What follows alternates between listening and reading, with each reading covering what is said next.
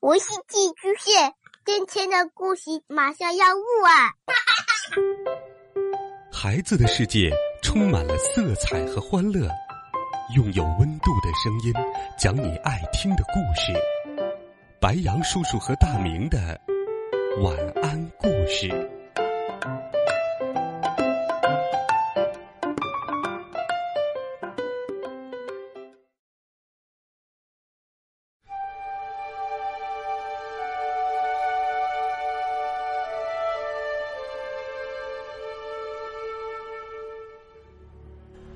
晚上好，小朋友们、同学们。今天是周六，这一刻又到了白羊叔叔给你讲故事的时间啦。今天，白羊叔叔会再次带你来到大海边，一起来聆听灯塔守护人的故事。这一集也是灯塔守护人系列的最后一集了。灯塔守护人第九集。糟糕的圣诞节。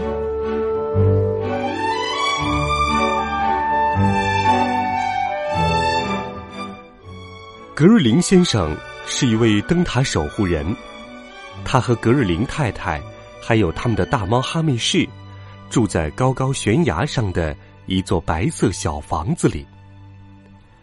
圣诞节就要到了，格瑞林先生的侄孙乔治。要来这里过圣诞节，我们要让你和乔治过一个最棒的圣诞节。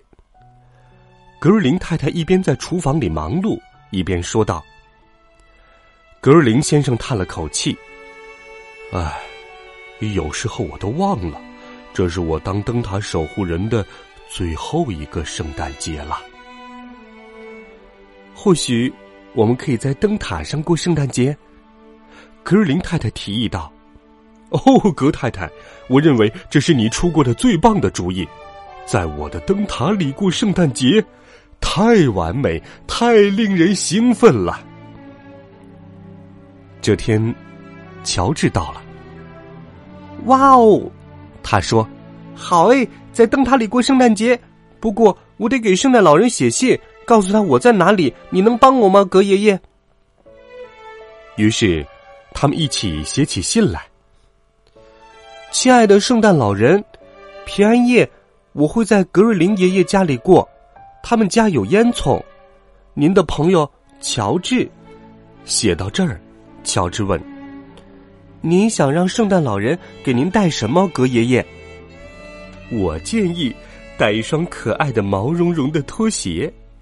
格瑞林太太说：“格瑞林先生吓了一跳。”圣诞节拖鞋，好乏味的礼物。亲爱的圣诞老人，格爷爷说，他想要更有趣的东西，而不是乏味的拖鞋。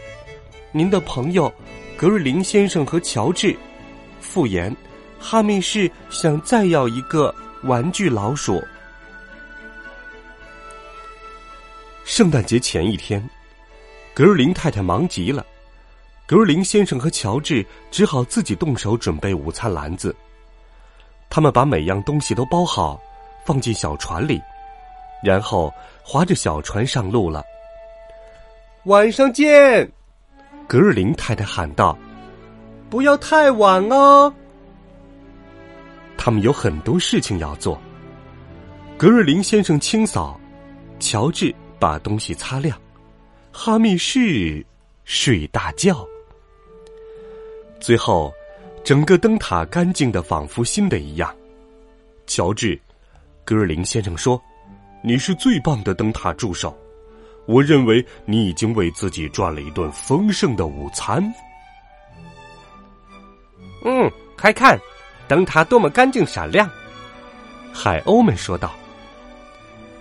他们坐在灯塔外面，在冬日的阳光下享用着午餐。一头孤独的灰色海豹，也在不远处晒着太阳。我真希望自己能一直在灯塔里帮忙，乔治说。要是您再不能做灯塔守护人了，您会难过吗？也会，也不会。格尔林先生说。狂风在四面八方怒嚎的日子，我的手指冻得几乎让我感觉不到它们。那时我就不会难过。呃，可是别的日子，当阳光照耀，小船们欢快的漂浮在蓝色的大海上。没错，乔治，那时我会难过。不过由萨姆照看灯塔，所以我想来的时候，随时都能来。午饭后，他们立稳圣诞树，把它装饰的漂漂亮亮的，还一齐大声的唱了圣诞歌。他们忙得不可开交，所以格尔林先生根本没注意到天空正在变暗。海浪哗啦啦拍打着窗户。哦，那是什么呀？乔治问。哦，我的天！格瑞林先生说：“我想暴风雨要来了。”我不喜欢暴风雨，乔治说：“咱们现在能回家吗？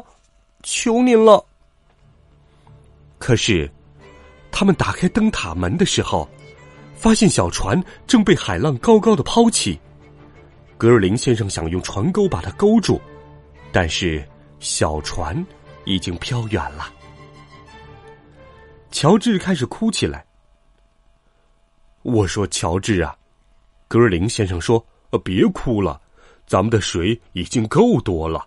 你真是个幸运的男孩。”乔治立刻停止哭泣，问：“我，嗯，千真万确。”格尔林先生大声说道：“你大概是全世界最最幸运的男孩，因为这个平安夜你要在灯塔里冒险了。你可以享受一个特殊待遇，那就是点亮灯塔。”乔治高兴极了，高兴的肚子都饿起来。冒险的时候，人们会不会吃点茶点？乔治打开了灯塔的开关。哦，干得漂亮，乔治！格瑞林先生翻了翻午餐篮子，里面空空的，什么吃的都没有了。他们会吃的，格瑞林先生说。哦，不过，呃，他们得先给格太太打个电话。大风吹得好猛。乔治和格瑞林先生不得不抓紧栏杆，焦急的等待着食物篮子从他的老路上滑过来。快看，伯特！哦，糟糕，格瑞林太太送来的大餐。可是，午餐篮子在空中就被风刮翻了。哦，巧克力饼！哇，杏子酱！哦哦，还有金枪鱼！三只海鸥吃的高兴极了。食物篮子在索道上一路翻转摇晃，狂风好像也饿了，他把篮子高高的掀上了天空，于是就有了刚才海鸥们饱餐一顿的画面。盖子掉下去，乔治和格瑞林先生眼睁睁的看着海鸥吃那些美味。哦，别担心，格瑞林先生说，碗橱里一定还有些吃的。让我看看能搞到些什么。格瑞林先生找到了一盒番茄烤豆罐头，一盒沙丁鱼罐头，几个皱巴巴的小土豆，还有一袋巧克力饼干。吼吼吼！真是一顿丰盛的晚餐。格瑞林先生大声说：“正适合平安夜的冒险。”吃完晚饭。格尔林先生又拾掇出两张床来，外面风还在怒吼，海浪翻滚咆哮，天空中布满了雷雨云。听听这坏天气，格尔林先生说：“冒险变得越来越刺激了。”睡觉前我总要听个故事，格爷爷。乔治说：“哦，当然。”格瑞林先生说：“让我看看，有了，我给你讲个圣诞老人在平安夜忘了来咱们家的故事吧。”乔治一下子从床上跳起来，“天哪，糟了！”他大叫道，“圣诞老人不知道我们今晚被困在灯塔里了，他会把我们的礼物送到白色小房子的，咱们该怎么办？”格瑞林先生找到一支笔和几张纸，他们俩开始给圣诞老人写一张大大的留言条。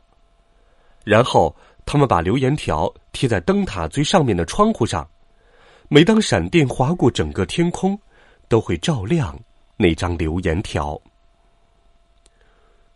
圣诞老人，圣诞老人，我们今晚在灯塔里，请告诉驯鹿，把雪橇停在灯塔门口，因为这里一个烟囱也没有。你的朋友乔治和格瑞林先生，还有哈密士。您肯定圣诞老人会看见他吗？乔治忧心忡忡的问。“哦，当然，乔治。”格瑞林先生向乔治保证道。“可是圣诞节袜子怎么办呢？”乔治问。“嗯。”格瑞林先生沉思了一下，“让我想想，呃，他们在哪儿？”最后，他终于找到了一双巨大的黄色袜子。“哼哼，呃，是我自己织的。”他们把袜子和一块巧克力饼干放在灯塔门口，然后格尔林先生让乔治回到床上，给他盖好了被子。半夜里，乔治醒了，窗外整个世界又恢复了平静，只有一点点微弱的叮当声。他踮着脚尖走到窗前，明亮的月光。正照着黑色的海面。你找到我们了，圣诞老人。乔治小声说道。清晨，乔治第一个起了床，他和哈密士一起贴到窗子上，向外看着。四周的一切都被大雪盖住了，连那些灰色的海报也是。哇哦！乔治兴奋的大喊道：“这是一个真正的圣诞节，有礼物，有雪。”突然，乔治的脸拉长了。我看不到那座白色小房子了，还有上山的小路，他们都被雪盖住了。没准儿现在葛奶奶被大雪困住了，她怎么才能来这里跟我们一起过圣诞节呢？别担心，乔治，格瑞林先生笑着说。格太太总是能想出好点子来，呃，等着瞧吧，我肯定他会有办法的，你只管等着瞧。他们每人吃了两块巧克力饼干当早餐，然后开始拆礼物。礼物丰盛极了，有玩具汽车、恐龙、灯塔模型、跳棋、书籍，当然。还有哈密市的玩具老鼠。后来，格尔林太太打来了电话。这是你当灯塔守护人的最后一顿饭呢，我会用篮子给你们送去圣诞大餐。不用担心我，我有办法去找你们。哦，格太太，你真是太棒了！格尔林先生咧开嘴，呵呵的笑起来。篮子顺着索道。慢慢滑下来了。乔治和格瑞林先生耐心的等待着。乔治朝那些贪吃的海鸥挥舞拳头：“走开，走开！你们这些讨厌的家伙，离我们的圣诞大餐远一点儿。”篮子停了下来。格瑞林先生使劲的晃动缆绳，可是篮子就距离他们不远处，一动也不动。他的肚子咕噜噜的叫着。他敢说，自己已经闻到了烤土豆的香味儿。这是他们最后的圣诞节，波特。我的天，弗雷德，打算被卡住了，要咱们帮他一把吗？汤姆、伯特和弗雷德在篮子上方盘旋着。不不哦，不要！乔治和格瑞林先生绝望的大喊大叫，可是那些海鸥根本不理睬他们。嘎嘎嘎嘎！海鸥们大叫着，一起向下扑去。篮子剧烈的颤动了几下，突然开始顺着缆绳滑了下来。哦，太难以置信了！格尔林先生纳闷的说：“这些海鸥可真让人捉摸不透啊！”乔治和格瑞林先生打开了圣诞大餐。我看呐，格瑞林先生说，格太太还额外加了几个小食物袋。他读着上面的标签：“圣诞快乐，你们这些小讨厌，汤姆、伯特和弗雷德。”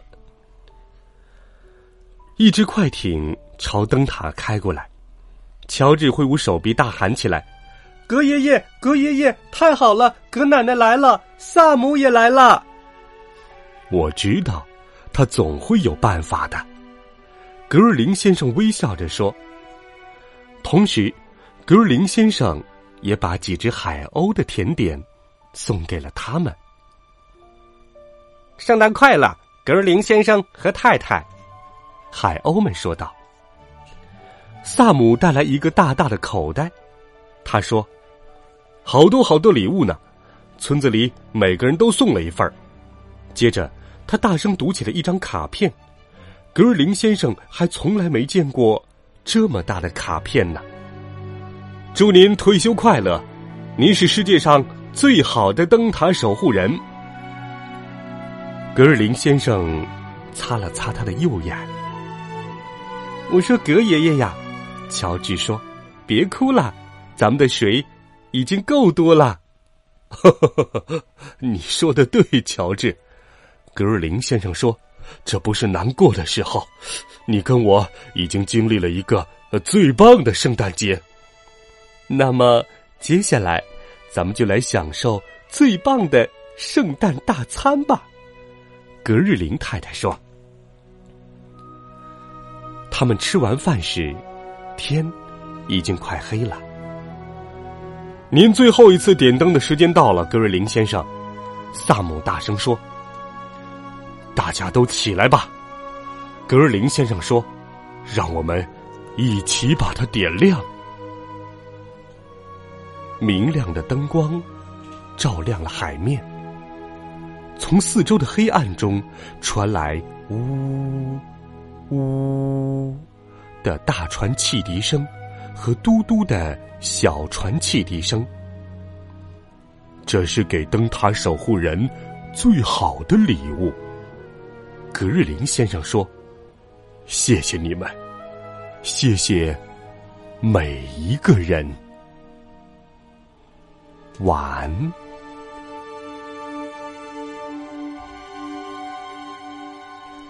好了，小朋友们、同学们，《灯塔守护人》系列故事，白杨叔叔就给你讲到这儿了。这套书也是白杨叔叔非常喜欢的一套书籍。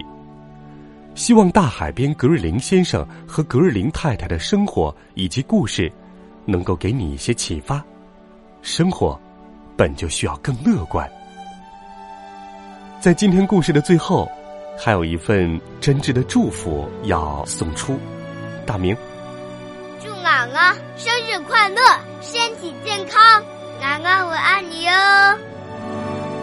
好了，送出了这样的一份祝福。今天白杨叔叔就给你讲到这儿吧。欢迎在微信当中搜索“白杨叔叔讲故事”的汉字，点击关注我们的公众微信号。我们明天见。晚安。